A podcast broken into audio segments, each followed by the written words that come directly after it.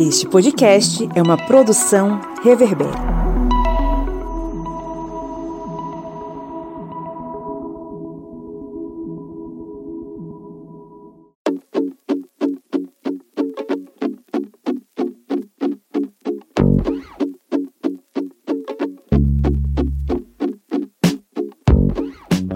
Olá, ouvintes, sejam bem-vindos e bem-vindas novamente à Minipédia, seu programete sobre assuntos históricos em formato expresso aqui no podcast Historiante. Hoje eu estou aqui acompanhado, como sempre, da moça que vem lá das terras do Maranhão, Dona Joyce Oliveira. E aí, gente, já falando daqui do período da estação das chuvas, que não é o inverno, é o verão. E do outro lado do rio está aquele cara que é o comunista que está sempre aí observando o mundo e é um comunista paradoxal porque ele vota em Sérgio Moro.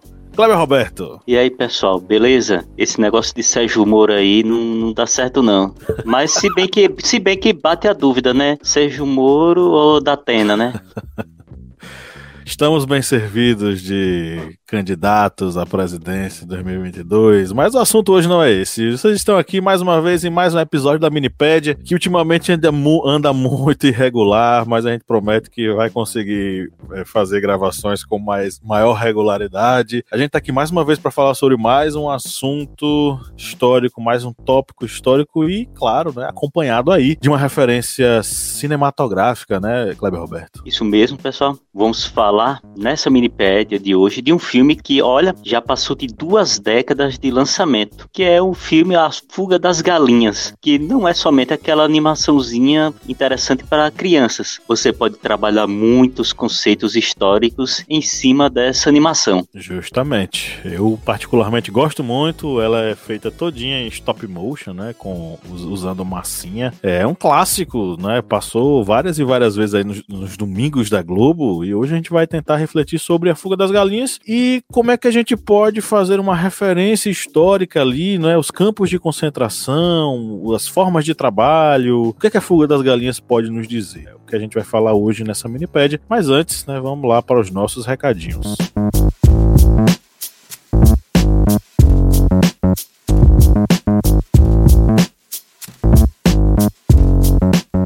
A gente tá aqui produzindo esse podcast já tem três anos, né? O Historiante começou em 2018 no formato podcast e de lá para cá a gente já produziu uma série de programas aqui que algumas pessoas gostam, outras pessoas não gostam tanto, né? Muita gente já usou para estudar, muita gente já usou para preparar aula, que eu sei que nossos ouvintes variam, né? Entre alunos ou professores de história, mas sempre, né? A galera utilizando o Historiante para ampliar o arcabouço teórico, enfim. Mas poucas pessoas sabem que o podcast, ele existia, antes dele estar aí nos agregadores, ele existia no nosso aplicativo, né, Kleber? Você lembra disso? Nosso aplicativo gratuito. Se você tem o sistema operacional Android, você pode fazer o download gratuitamente na sua Play Store. É um aplicativo levinho, ele não vai ocupar muito espaço no seu celular e você vai ter muitas informações aí na palma da sua mão. Você, cards de resumo, simulados, é, aulas em áudio, muita coisa boa está nesse aplicativo. E como eu disse,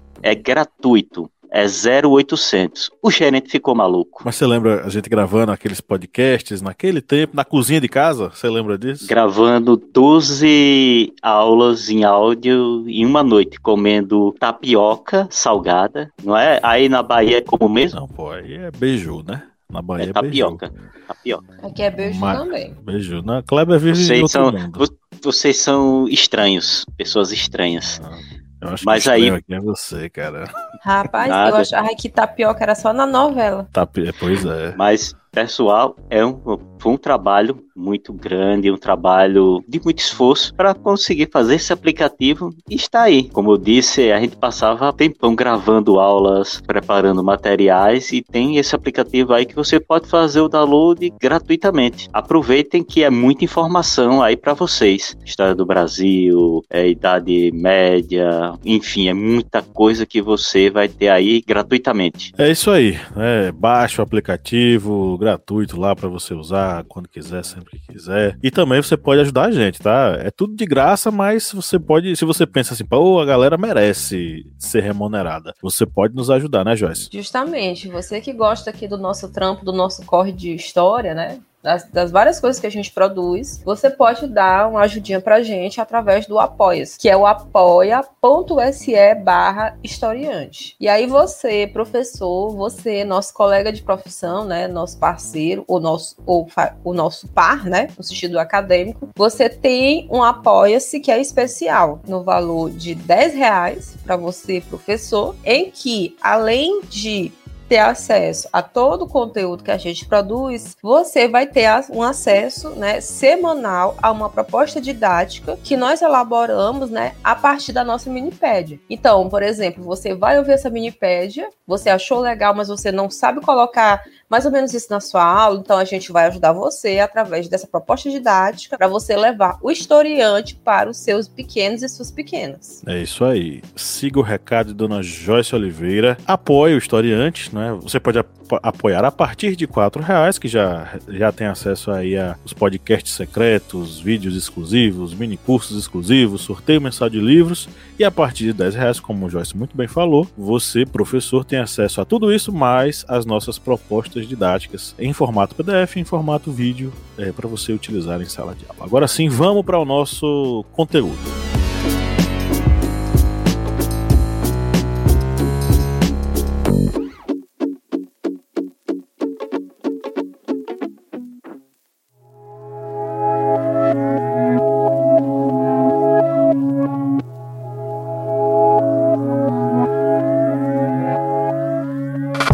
Longa-metragem que a gente vai trabalhar hoje aqui chama-se A Fuga das Galinhas, ou Chicken Run, que é uma animação britânico-americana, né, no, do gênero stop motion, que eu gosto bastante, dirigida pelo Peter Lord e pelo Nick Park, lá nos estúdios Aardman Animations da DreamWorks, que já fez filmes maravilhosos, muito bonitos aí para o público infantil, mas que todo mundo assiste, né? A história é baseada numa fábula dos anos 50, né? E a história se passa no condado de Yorkshire, na Inglaterra, no norte da Inglaterra, na década de 50, numa fazenda chamada Granja dos Tweed. Lá nessa fazenda, as galinhas elas eram mantidas presas e eram obrigadas a botarem ovos incansavelmente. Toda semana elas eram avaliadas uma a uma para saber se ainda estavam na produtividade aceitável. Tudo isso feito com certificação em cima dos lucros, né, que elas poderiam estar dando. Aquelas que não conseguiam conseguiam corresponder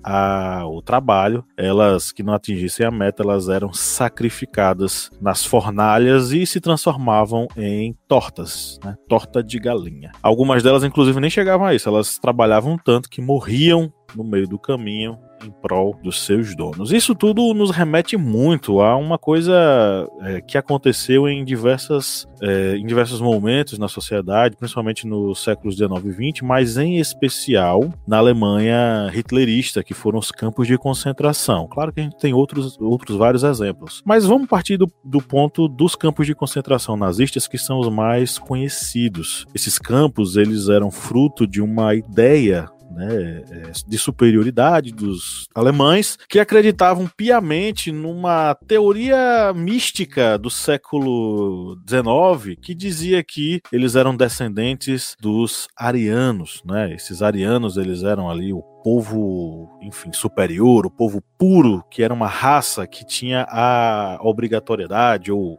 enfim, a responsabilidade de dominar as demais raças na, na humanidade. Então, a partir dessa perspectiva, né, os campos de concentração nazistas foram criados com a ideia de que pessoas inferiores, como os judeus, como os comunistas, como os social-democratas, como os ciganos, como o, os gays, como as lésbicas, enfim, todas essas pessoas tidas para eles como inferiores foram trancafiadas e forçadas forçadas a trabalhos constantes nos campos de concentração. Obviamente que tudo isso dava bastante lucratividade para as empresas que faziam parte do sistema nazista e isso fazia com que os nazistas tivessem aí os materiais necessários para que eles pudessem entrar na guerra, porque geralmente os produtos que eram desenvolvidos nesses campos de concentração, onde existiam fábricas, eram produtos ligados ao esforço de guerra nazista durante a Segunda Guerra Mundial. Então, quando a gente fala sobre esses campos de concentração, a gente tem,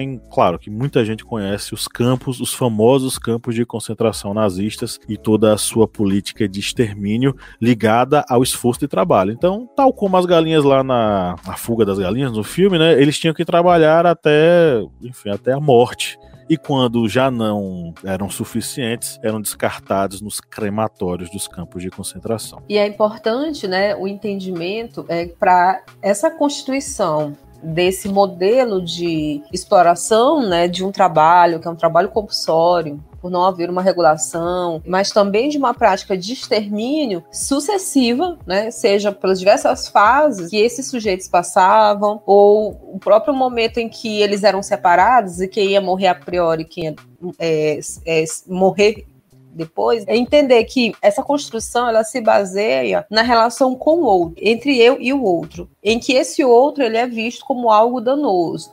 Daí é que o nazismo, tendo uma ideologia que se entende, né, enquanto uma raça superior, classifica de forma inferior os outros grupos sociais. E a partir disso vão se constituir organizações e políticas que vão tratar justamente do extermínio desses outros que são considerados perigos para a raça ariana. E aí, uma dessas, posso dizer, entidades, acho que eu posso, posso colocar nesses termos, eu vou tentar falar aqui, mas eu não sou não sou boa de alemão, né? É o Einsatzgruppen, se for, né, se estiver certo. Que era o quê, né? Era uma unidade especial que foi criada pelos nazistas no ano de 1938, que tinha como objetivo perseguir né, e executar opositores do regime, especificamente durante a anexação da Áustria. Então, esse grupo né, era uma força-tarefa que era composta por membros da Gestapo, que era uma polícia secreta dos nazistas, né? Também do exército alemão, que era chamado de Wehrmacht, né, se eu não estiver errada, e da SS, que era a Schutzstaffel, que é a unidade paramilitar do partido nazista. E aí, essa força-tarefa, ela foi criada pelo Heinrich Heydrich, né? Que foi amicíssimo do Heinrich Himmler, que foi um dos, um dos sujeitos que elaborou o que a gente conhece como o Holocausto nazista. A princípio, essa força-tarefa, ela tinha um princípio de agir contra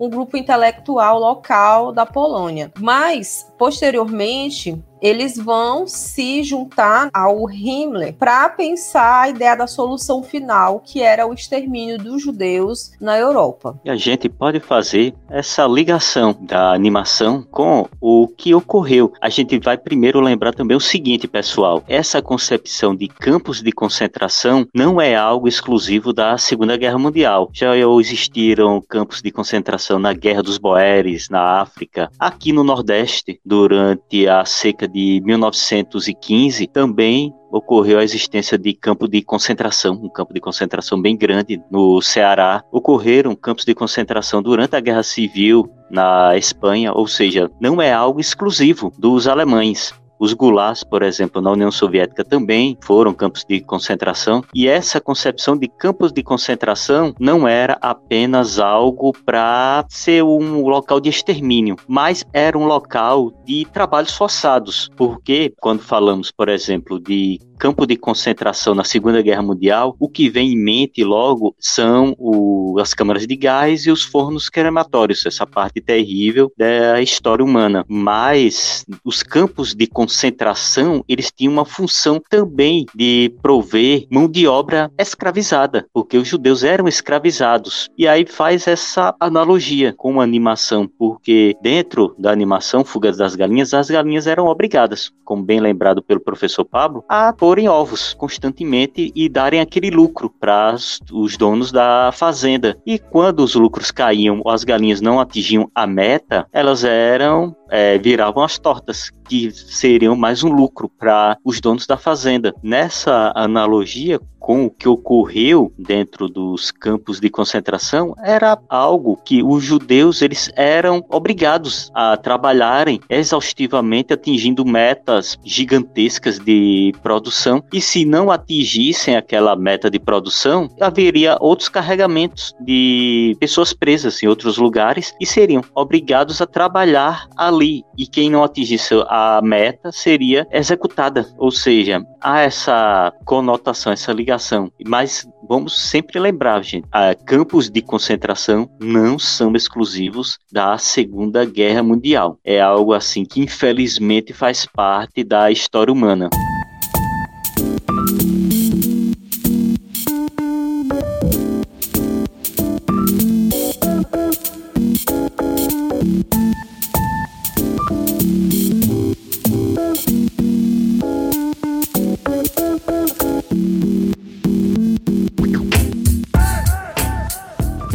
Gente vai pegar aí, tem vários campos é, é, em diversos momentos em diversos países, né? Na própria Alemanha, como a gente já está abordando aqui, o, o, os campos eles se dividiam entre campos de extermínio e campos de concentração. Auschwitz, por exemplo, era um campo de extermínio.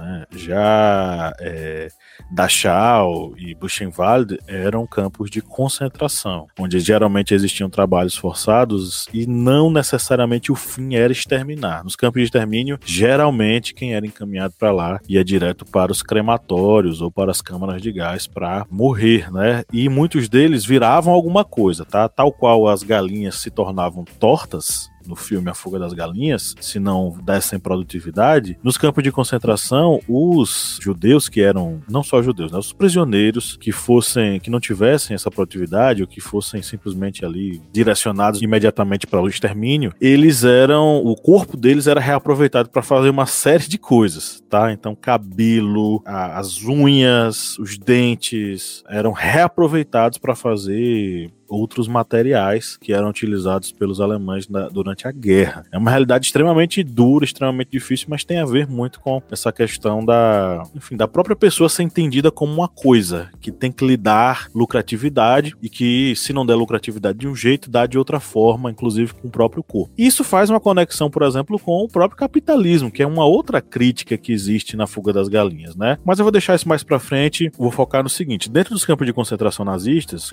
um dos exemplos aí, né, de campo de concentração, a gente tinha uma divisão, inclusive hierarquias dentro desses campos. Nos campos nazistas, eles eram. Essa hierarquia era feita através dos símbolos em triângulos. Por exemplo, é, quem usasse um triângulo amarelo no peito, né, e geralmente é, eram dois triângulos é, sobrepostos, eram os judeus?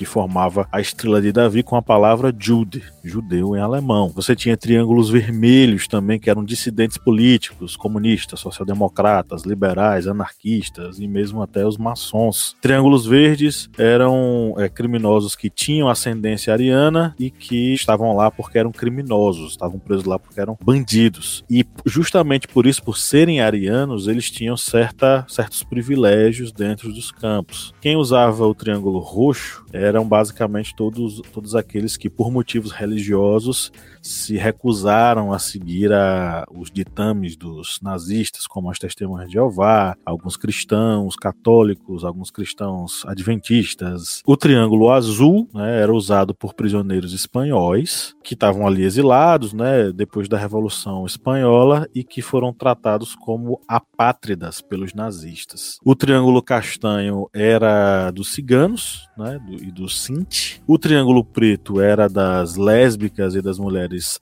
associais, que eles taxavam como mulheres que eram alcoólatras, grevistas, feministas, deficientes e as anarquistas. E os arianos, que eram casados com judeus, recebiam um triângulo preto em cima de um triângulo amarelo. E o triângulo rosa era direcionado para os homens homossexuais que estavam lá nos campos de concentração. Então existia toda uma hierarquia, claro que essas hierarquias existiam em diversos outros locais, elas existiam em diversos outros níveis, é, mas assim, sistematizado tão bem quanto na Alemanha nazista, eu acho muito difícil da gente encontrar, sabe? Era uma divisão extremamente meticulosa e por isso que os campos nazistas eles foram tão eficientes. Não entenda eficiente como algo positivo, tá? Eficiente para o mal. E aí entra muito a, uma discussão, por exemplo, só para passar assim brevemente, né? Quando a gente Pablo falar isso, é no sentido que o Adorno ele coloca num texto que não é de lembrar no sentido comemorativo, é de lembrar no sentido de que não deve se repetir, é de uma ideia de dever de memória.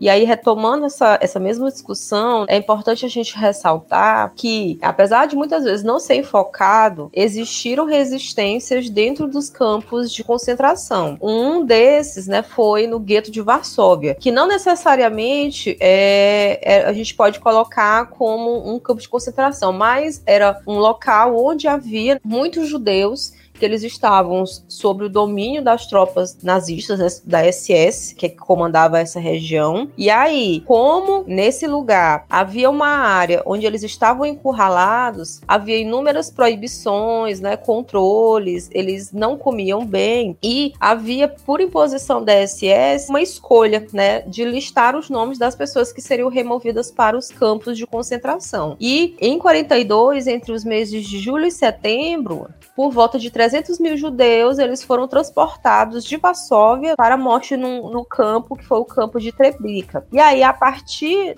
é, desses sucessivos eventos, né, que é essa desumanização sucessiva que eles estavam sofrendo, e também de ter que escolher, né, quem é quem é aquele membro da comunidade que vai é, morrer né, no campo, que isso também mexe na dimensão né, da humanidade das pessoas, eles formaram uma resistência no final aí do ano de 1942. E aí, né, grupos de, de sionistas, socialistas judeus e comunistas, eles se juntaram contra essas deportações e eles também começaram a desenvolver sistemas de esconderijo para as pessoas que estavam sendo procuradas. E aí, em janeiro de 43, o Himmler, quando ele, ele ordenou que essa população de Varsóvia fosse diminuída para campos de concentração. Em fevereiro desse mesmo ano, o Himmler decretou que o gueto de Varsóvia ele fosse extinto e aí é, um oficial foi responsável por destruir esse bairro e, e o fez em, em 19 de abril com cerca de 3 mil homens e apesar deles acharem que não encontrariam é, pessoas, né, haviam em torno de 1.500 que ainda viviam em Varsóvia e conseguiram resistir, mas acabaram sendo mortos. O que, que a gente pode fazer analogia aqui com a fuga das galinhas, né? É a mesma ideia que, apesar das galinhas estarem dentro daquele espaço que é um espaço limitado, elas tinham uma noção que havia uma forma de organização coletiva que poderia resistir àquele sistema, que era o sistema de desumanização, né, dos seus corpos, primeiro pelo, pela questão da, de serem galinhas poedeiras, né? E também pelo fato de elas serem colocadas à prova se elas não pusessem ovos ou se elas puder, é, pusessem ovos é, que for, fossem considerados é, inferiores à meta que elas tinham que, que produzir, que elas tinham que bater. E essa condição, tanto da resistência que ocorreram em guetos, um do, das, dos levantes mais conhecidos é o levante no gueto de Varsóvia, mas também teve levantes em campos de concentração, como por exemplo no campo de Sobibor, aonde houve resistência também dos judeus nesse local. Uma quantidade tentou ainda fugir, aí infelizmente poucos conseguiram fugir para uma floresta próxima ali de Sobibor, no campo de Varsóvia. Não, não conseguiram fazer frente porque os alemães quiseram praticamente impor ali como um exemplo de qualquer levante ou qualquer resistência contra as forças alemãs iria ocorrer aquilo contra eles. E é todas essas condições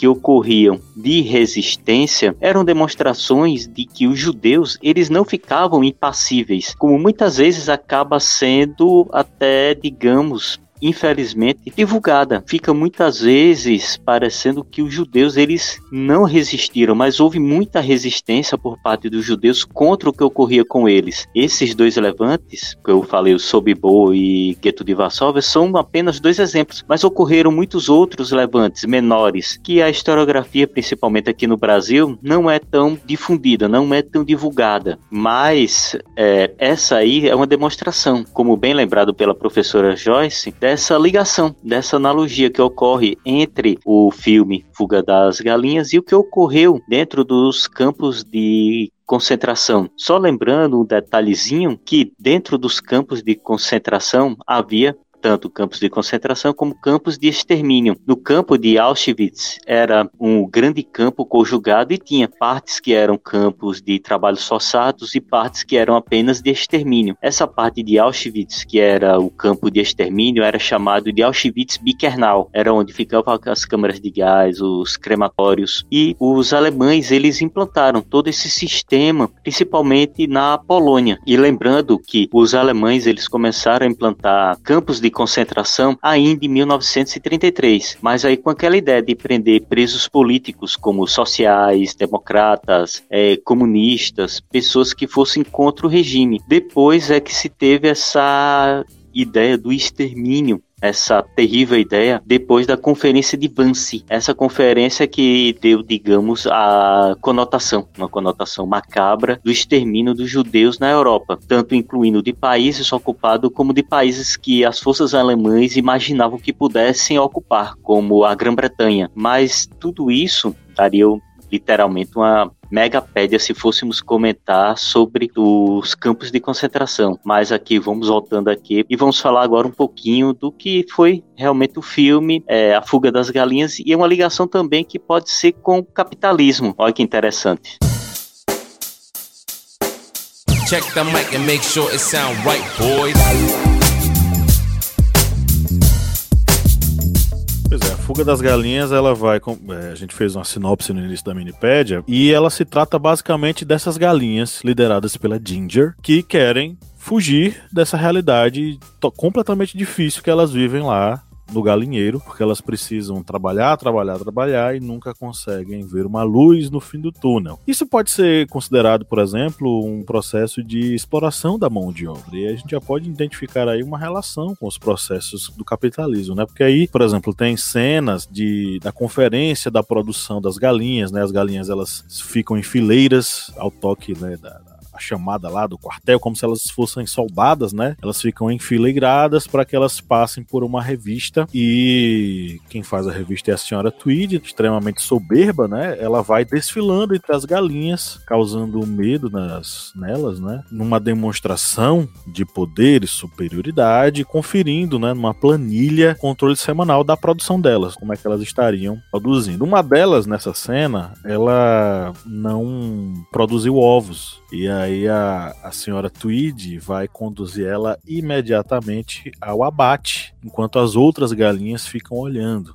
A maioria nem entende o que é está acontecendo, porque elas fazem parte de um processo de alienação característico da sociedade capitalista. Ou seja, elas não entendem como aquele processo produtivo se desenrola e não sabem o que é que acontece no final da linha de montagem, não entendem como é que se dá esse processo. Elas simplesmente entendem que precisam botar ovos, porque isso faz com que elas fiquem bem e sobrevivam. Então, esse processo de alienação é muito característico dentro dessa exploração da mão de obra que vai acontecer ali dessas galinhas. As galinhas improdutivas, elas são eliminadas, ou seja, elas são retiradas do processo e viram tortas, porque dentro do sistema capitalista não existe prejuízo. Você você vai dar lucro de alguma forma. Se não for botando ovos, você vai dar lucro através do seu corpo. Essa questão da lucratividade se dá especificamente por conta da mais-valia, que é justamente aquilo, aquela riqueza que é produzida pelo trabalhador, excetuando-se o seu salário. Essa riqueza enorme, né, essa distância entre o salário e o lucro obtido é considerada a mais-valia, né? E aí tem outros vários, outras várias reflexões que a gente pode fazer, principalmente nessa questão da do exercício do poder que a senhora Tweed faz. Isso tem, tem muito a ver com a ideia de aparelhos repressivos dentro da teoria marxista. Ou seja, esses aparelhos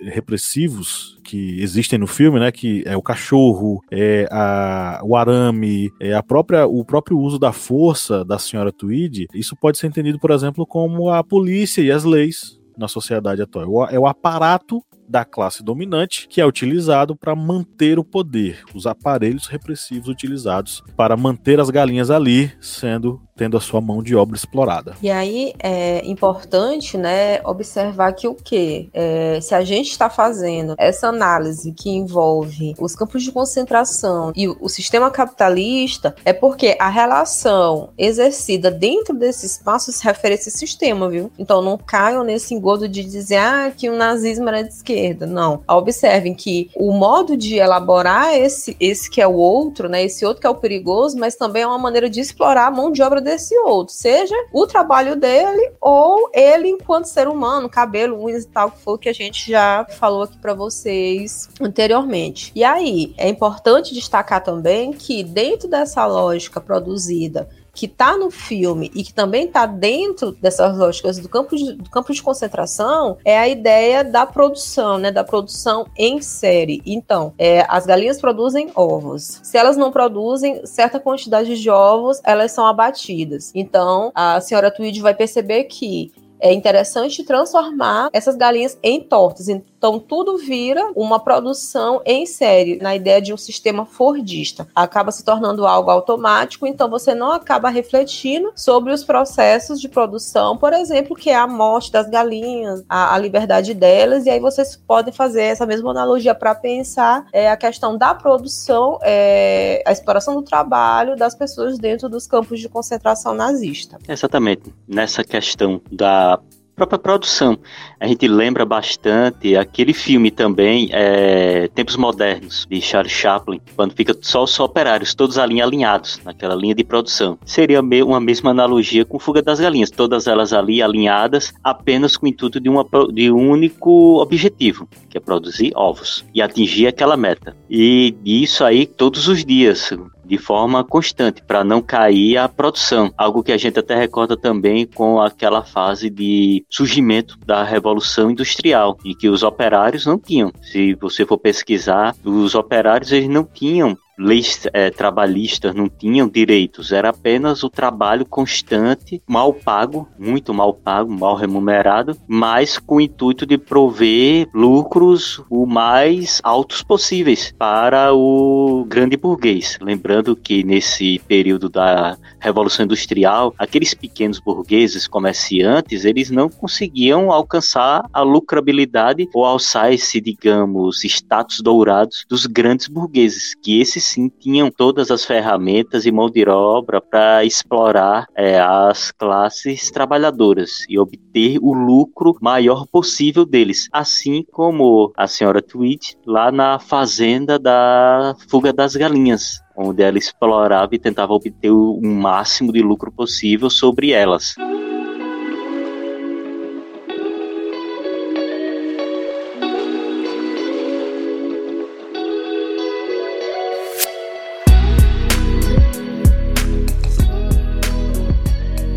É isso aí, chegamos à reta final da nossa gravação. Eu acho que a gente falou, abordou uma série de pontos aqui, mas claro, né, estamos aqui na reta final para que vocês possam dar ou uma dica ou fazer as considerações finais. Eu vou dar a minha rapidamente. Eu vou deixar o link, dessa vez eu, eu vou prometer, mas eu não vou só prometer, eu vou fazer, porque teve um episódio aí que eu disse, vou botar o link e tal, nunca botei. Vai estar um link aí do artigo uma análise do filme A Fuga das Galinhas sob a ótica da teoria marxista, das autoras Raqueline Bernardi, Giovanna Ellen Lima e Marina Silveira Lopes. É um texto introdutório, é bem interessante. Dá para qualquer um ler, seja você professor, seja você aluno, e você vai ter uma base leve aí, interessante, claro, sobre esse assunto. E aí, o que, é que vocês têm para falar, minha gente? Bom, eu vou indicar outro filme que é interessante, que é o filme da Hannah Arendt, que o nome do filme é Hannah Arendt. É, tá, tem disponível disponível no, naquela plataforma, o YouTube, né? Que também é uma maneira legal de vocês entenderem essa formulação desse outro e dessa exploração, por exemplo, dos judeus, né? Dessa ideia do antissemitismo. É, como dica, eu vou deixar duas aqui. É uma, eu vou indicar o correspondente de guerras que eu fiz sobre o levante no gueto de Varsóvia. Tive até uma amiga que disse que ficou emocionada, que não imaginava que tinha ocorrido aquilo na Segunda Guerra Mundial. Está disponível no seu aplicativo favorito de podcasts ou então lá no site, o historiante.com.br. E a outra dica que eu vou deixar é para você que for apoiador da gente vai ter novidades boas, né, professor Pablo? Aí, no Escrita da História, que vai pegar um pouquinho aí sobre essa revolução industrial que a gente tá. A gente acabou de gravar, acho que tá literalmente saindo do forno, que nem a torta de, de galinha, não é? torta de galinha não, pô. Vai estar tá saindo aí, pois é. A escrita da história tá na segunda temporada. Assinem o historiante, seja apoiador e participe, assista, tem certificado, tá? É isso, um grande abraço e tchau, tchau, galera. Tchau, gente. Em té. Tchau, gente. Até mais.